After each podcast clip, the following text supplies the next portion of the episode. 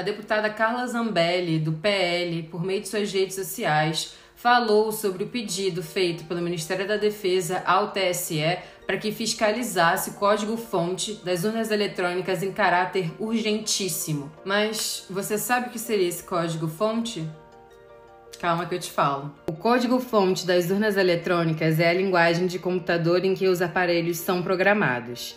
Para garantir que não haja nenhuma falha de operação nas urnas, o código-fonte pode ser fiscalizado por entidades que fazem parte da Comissão de Transparência das Eleições, o CTE, como as Forças Armadas. Mesmo a inspeção estando aberta desde outubro do ano passado, as Forças Armadas só realizaram solicitação em 1 de agosto deste ano.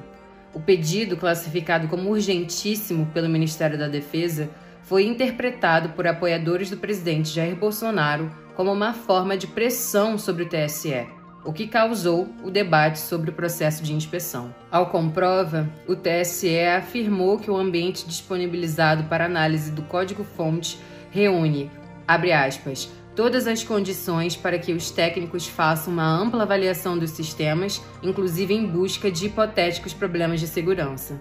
Fecha aspas.